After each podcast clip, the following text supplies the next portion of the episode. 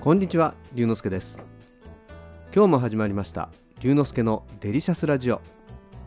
ラジオが大好き私龍之介がデリシャスな話題をお届けいたします。しばしお付き合いください。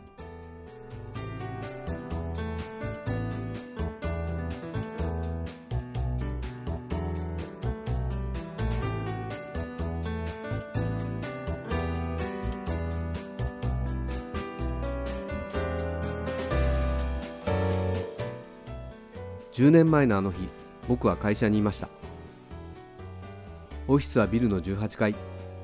ロッカーの中身が飛び出してかなり揺れたのを覚えています。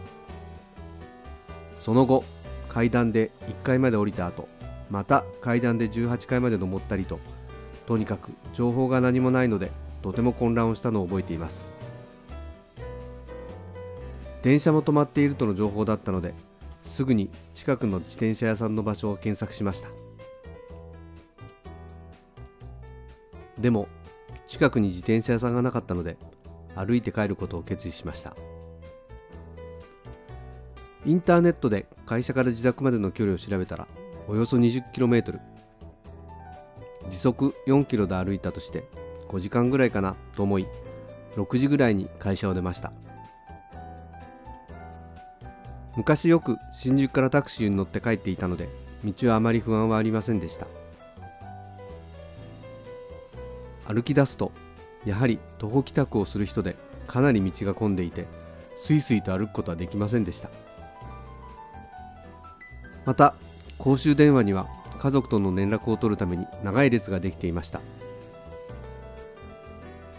当時僕は PHS を使っていたのですぐに家族とは連絡が取れたのでそれはラッキーだったと思います。歩き出した時はまだ牛丼屋さんなどのファーストフード店は開いていたのでもう少し歩いてからご飯を食べようと思って頑張って歩きました。途中でホテルでトイレを借りたりとにかく家に帰ることだけを考えて無心で歩きました。水道橋の近くを通りかかった時に自転車屋さんがありました。すでに一般的な自転車は全て売り切れていて10万円ぐらいする本格的な自転車しか残っていませんでした。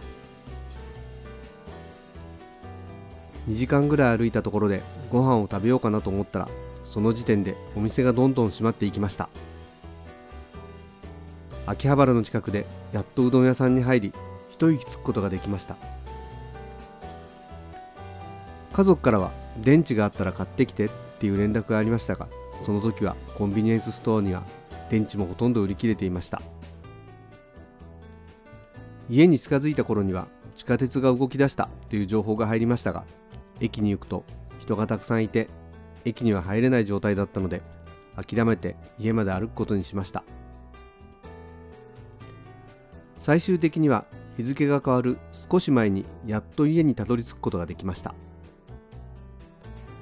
でも振り返ってみると雨も降っておらず途中で事故にも遭遇しなかったから良かったものの徒歩で家に帰るというのはやはり無謀だったのではと思います。今は災害が起きた時には無理に徒歩での帰宅をせずにまずは安全な場所で待機をすることが推奨されています。10年前はとにかく家に帰りたいという気持ちが強かったですが意識を変えていかないといけませんね。また最近は滞在するための施設もたくさんできているようなので今のうちにどこで滞在できるかなど知識を身につけていくのも大切な防災準備なんじゃないかなと感じています。